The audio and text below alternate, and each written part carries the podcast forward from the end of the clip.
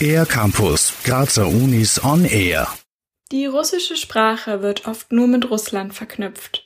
Vor allem im aktuellen Weltgeschehen des Krieges zwischen Russland und der Ukraine fällt auf, wie russisch sprechende Menschen stereotypisch verortet und oft angefeindet werden. Miriam Finkelstein vom Institut für Slawistik der Uni Graz zeigt die Vielfalt der russischen Sprache auf.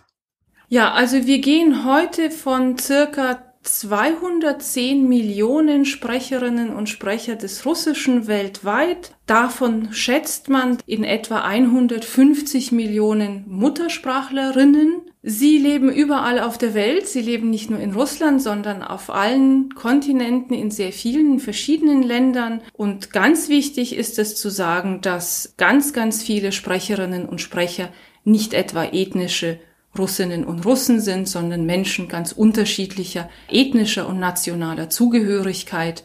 Sprecherinnen und Sprecher des Russischen haben unterschiedlichste Geschichten und Erfahrungen. Die Gründe für die Verbreitung der russischen Sprache sind vielfältig. So leben beispielsweise viele ausgewanderte russischsprachige Jüdinnen und Juden in Israel.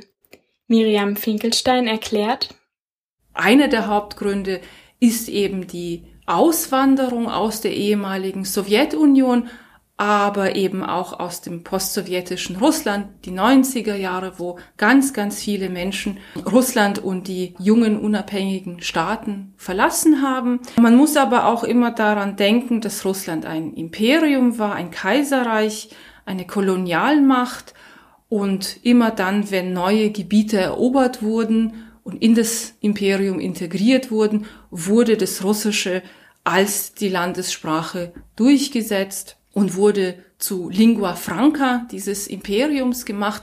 Die russische Sprache hat viele Formen und bringt verschiedene Dialekte hervor. Zu Kriegsbeginn hat Präsident Wladimir Putin erklärt, dass die Verteidigung der angeblich unterdrückten russischsprachigen Bevölkerung der Ukraine mit zu seinen Hauptgründen zählt. Damit ist aber weit mehr gemeint, denn Putin und seine Regierung konstruieren damit auch eine ganz bestimmte Sprachkultur. Dazu Miriam Finkelstein. Seit seinem ersten Amtsantritt im Jahre 2000 hat Putin die russische Sprache zu einem wichtigen Softpower-Instrument entwickelt, vor allem mit der Vorstellung, dass Russland und seine Regierung die absolute Oberhochheit über die Sprache haben. Das heißt, Russland hat zu bestimmen, wie die russische Sprache weltweit zu sprechen ist, wie die sprachlichen Normen zu sein haben. Und das ist also eine ganz absurde Vorstellung. Momentan schadet die Politik Russlands dem Image der russischen Sprache sehr.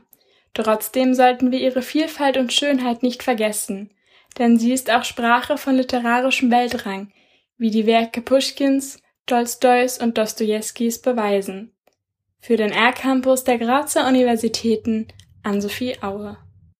Mehr über die Grazer Universitäten auf ercampus-graz.at